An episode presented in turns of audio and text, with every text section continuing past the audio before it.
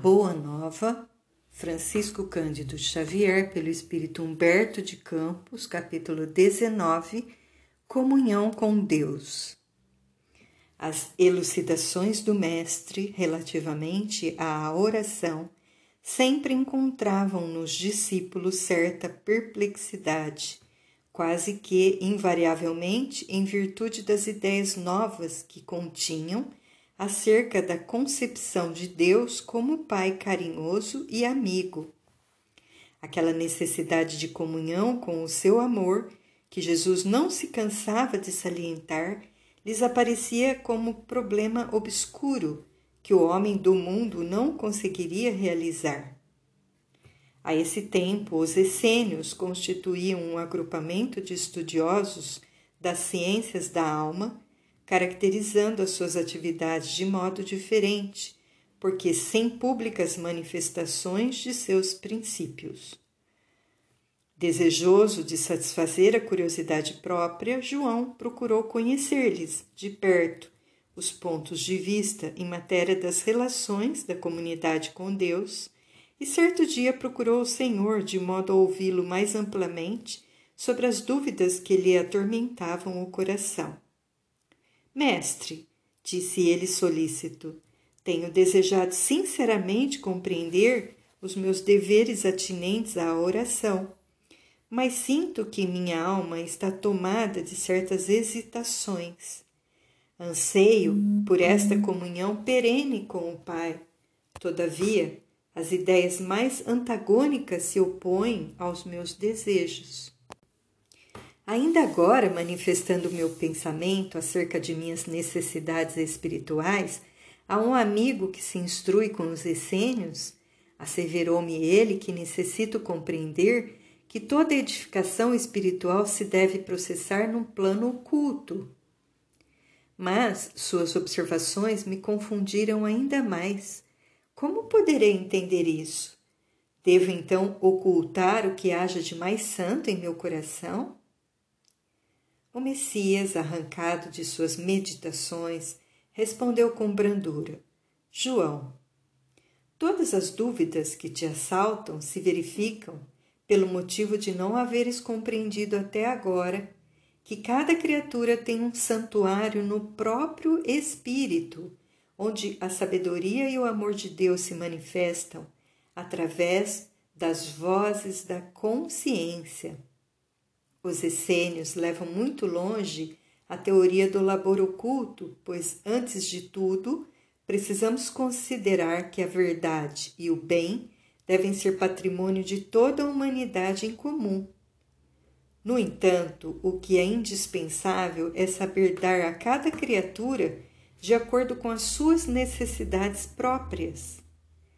Nesse ponto estão muito certos quanto ao zelo que os caracteriza porque os ungüentos reservados a um ferido não se ofertam ao faminto que precisa de pão. Também eu tenho afirmado que não poderei ensinar tudo o que desejara aos meus discípulos, sendo compelido a reservar outras lições.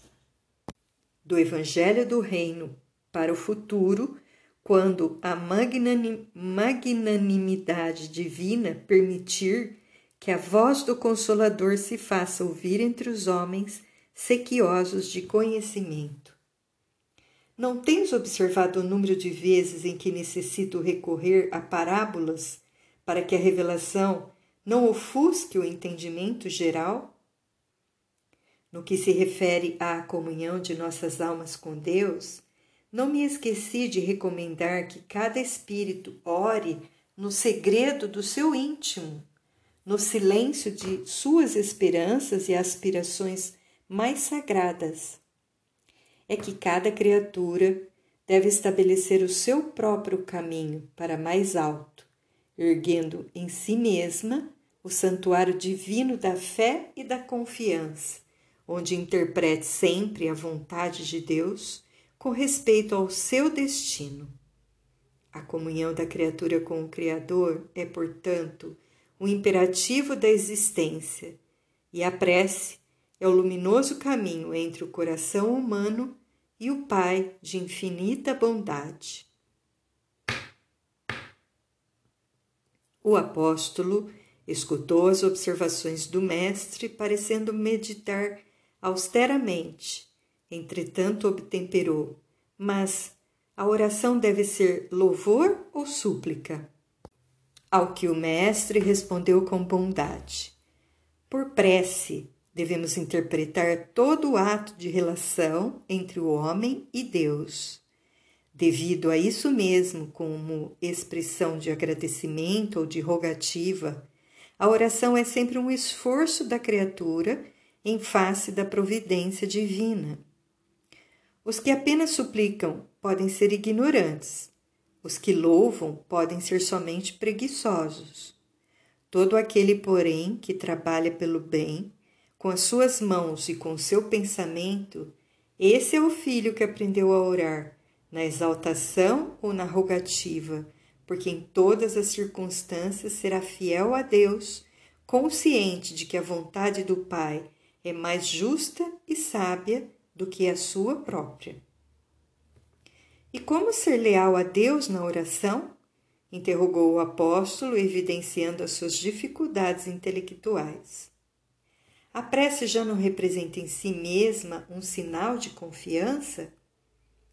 Jesus contemplou com a sua serenidade imperturbável e retrucou: Será que também tu não entendes?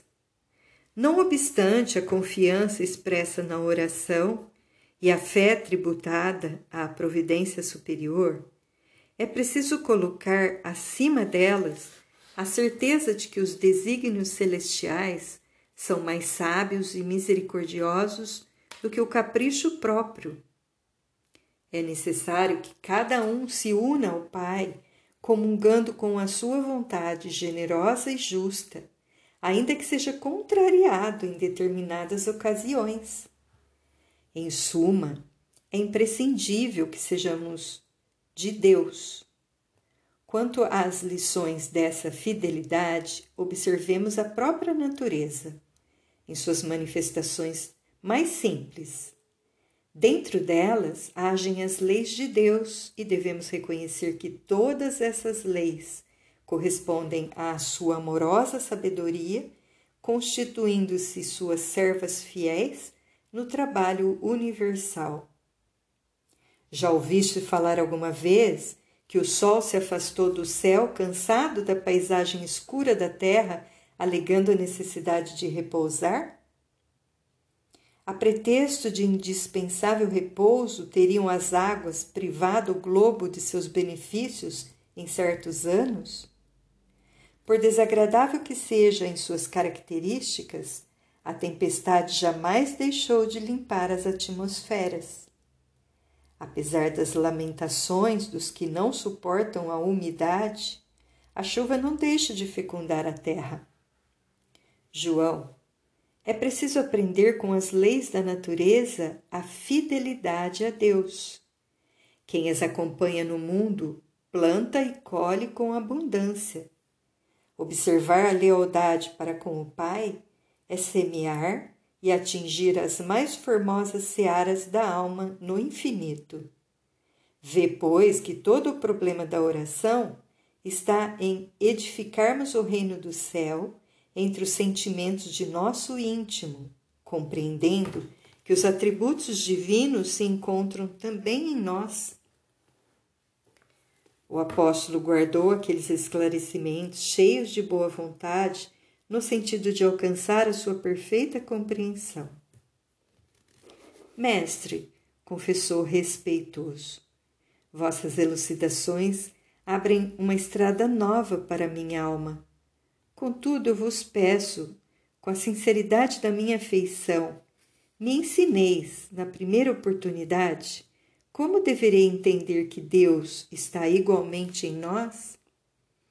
O Messias fixou nele o olhar translúcido e, deixando perceber que não poderia ser mais explícito com o recurso das palavras, disse apenas: Eu te prometo.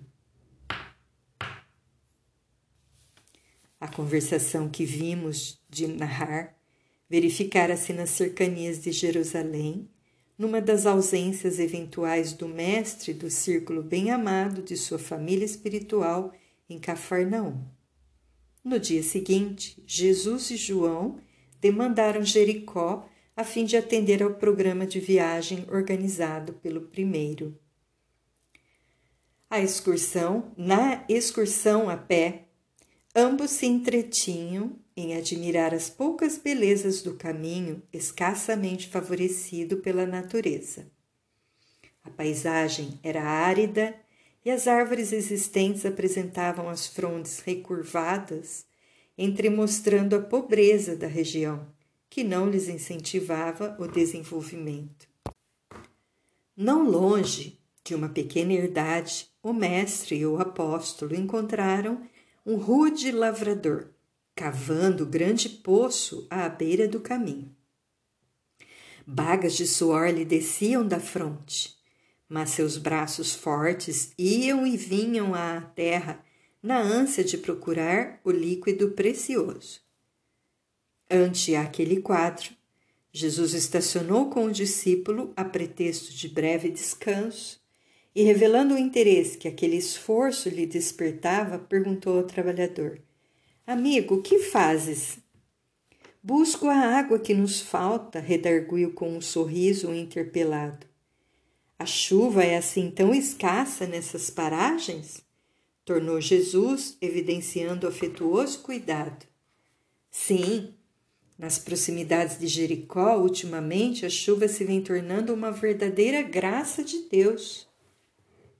O homem do campo prosseguiu no seu trabalho exaustivo, mas apontando para ele, o Messias disse a João em tom amigo: Este quadro da natureza é bastante singelo, porém, é na simplicidade que encontramos os símbolos mais puros.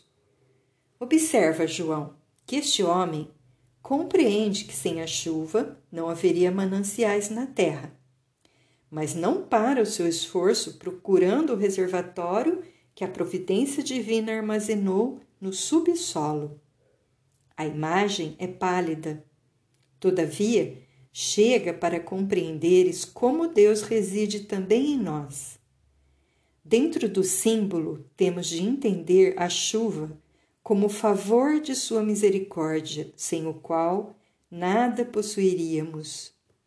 Esta paisagem deserta de Jericó pode representar a alma humana, vazia de sentimentos santificadores.